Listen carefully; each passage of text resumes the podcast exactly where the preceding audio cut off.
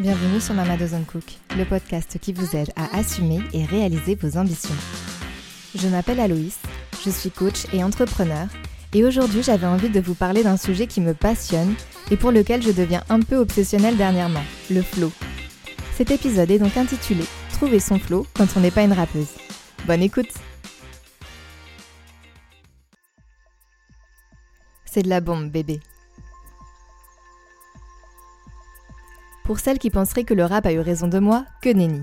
Le flow est un état psychologique spécifique dans lequel vous vous sentez totalement immergé dans ce que vous faites.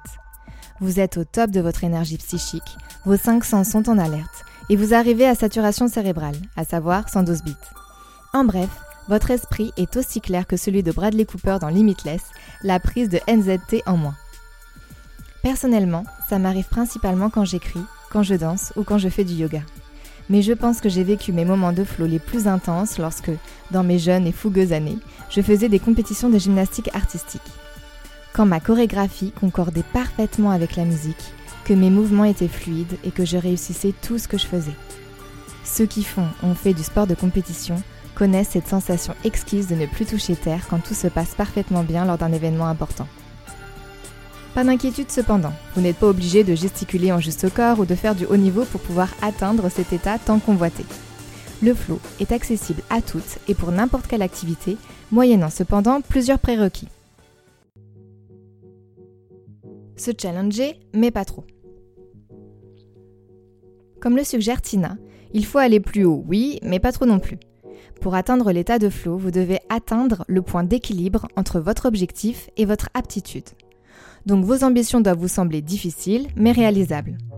Si votre objectif est trop challengeant, vous allez être dans l'effort et donc pas de flow possible. Il y a deux ans, j'ai suivi un bootcamp de coding pour apprendre les bases du développement web. Étant totalement novice en la matière et malgré mon enthousiasme, j'ai terminé les premiers jours avec un mal de crâne considérable. Mais après deux mois d'apprentissage, j'étais capable de construire ma propre application. Le code a de magique sa rétribution immédiate. Chaque ligne me permettait d'ajouter une fonctionnalité ou d'améliorer le design de ma plateforme que je voyais prendre forme lentement mais sûrement. Quand je relevais les yeux de mon PC, il faisait nuit et j'avais été tellement absorbée par mes réflexions que j'en avais oublié de boire ou d'aller aux toilettes.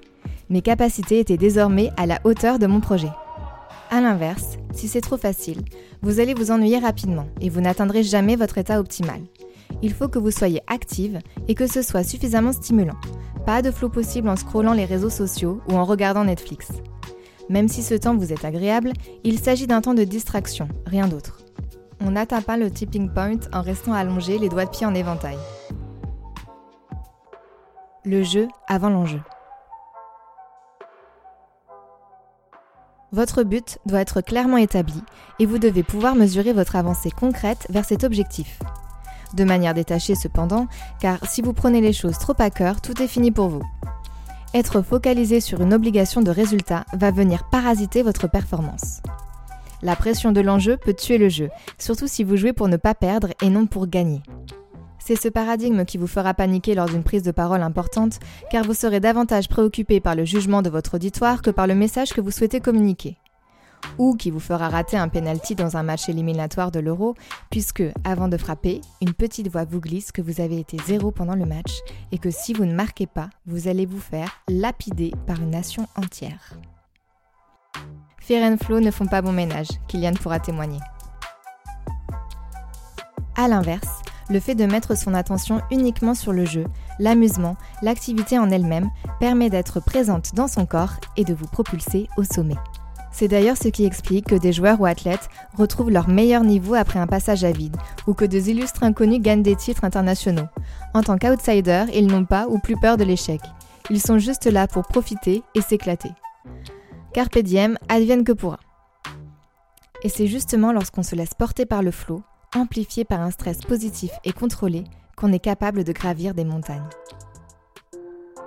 Concentration maximum. Considérez votre intention comme la destination, par exemple le sud de la France, et votre attention comme le moyen de transport vous permettant de vous y rendre, par exemple une Tesla. Vous ne pourrez pas atteindre un état optimal si vous êtes constamment coupé par des notifications ou les sollicitations de Pierre, Paul et Jacques. Oui, oui, encore eux. Essayez plutôt de créer l'espace nécessaire pour être pleinement concentré, pouvoir vous oublier et vous consacrer uniquement à ce que vous êtes en train de faire. Rien d'autre ne doit exister. C'est d'ailleurs pour ça que les activités extrêmes favorisent les moments de flow intense. Quand une skieuse freestyle s'élance, si elle commence à se dire qu'elle a oublié d'acheter du jus de pamplemousse ou de rappeler sa mère, elle met littéralement sa vie en danger. Dans les sports extrêmes, la contrainte est radicale. Soit vous êtes concentré, soit vous vous tuez. Pour la faire courte, il faut s'appliquer à être dans le moment présent, de manière intentionnelle, et perdre conscience de soi-même. Laissez votre cerveau désactiver certaines de ces zones pour mieux pouvoir activer celles qui sont utiles à la seule réalisation de l'action.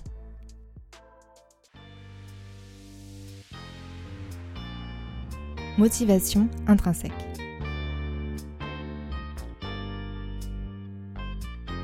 Toutes les études démontrent que les gains de bonheur apportés par des accomplissements sont faibles. Voyez donc ces succès extérieurs davantage comme des outils qu'un aboutissement. J'écoutais récemment une interview de Cyril Diapaté qui racontait qu'après avoir gagné sa première ceinture de champion du monde de boxe taille, il était choqué de l'absence de changement dans sa vie. Voici en substance le détail de sa vie quelques heures après sa victoire. Il sort avec des amis pour célébrer dignement son titre, puis rentre chez lui au petit matin. Il se déshabille pour se remettre en short et porter fièrement sa ceinture. Il s'admire et fait le beau devant le miroir, puis la retire et la dépose sur son étagère et part se coucher. Le lendemain matin, au réveil, il s'étonne d'être exactement le même que la veille. La première question qui lui vient à l'esprit, mais qu'est-ce que je fais maintenant? Une seule réponse lui semblait acceptable. Il me faut un autre titre. Je réalise que cet épisode est truffé de métaphores sportives, mais ça marche aussi avec la musique, l'art et même les tableaux Excel, pour certaines. Contrairement à ce qu'on pourrait penser, on ne trouve pas le bonheur à farniente sur la plage d'une île paradisiaque. Il se peut que ce soit votre rêve du moment si vous êtes fatigué, mais je vous assure que ça ne peut pas représenter la plénitude à long terme. On s'approche du bonheur justement dans ces périodes intenses, durant lesquelles on a la sensation qu'on se challenge, qu'on progresse, qu'on réussit et qu'on devient une meilleure version de nous-mêmes. Bien que ce terme soit désormais galvaudé par les influenceuses fitness, mais c'est vraiment l'idée. C'est pour ça que beaucoup d'entrepreneurs se relancent dans une aventure business même après avoir très bien vendu, que les sportifs s'arrêtent rarement après avoir gagné un titre, ou que les meilleurs artistes sortent album après album. Pour résumer, concentre-toi sur le process et multiplie ces moments hors du temps pendant lesquels tu te sens stimulée mais performante, à ta place. Surtout, lâche prise sur les conséquences, ce n'est pas l'important. Détache-toi des résultats potentiels et tu verras, tout se passera bien. Get in the flow, the rest will follow. À la semaine prochaine, Aloïs.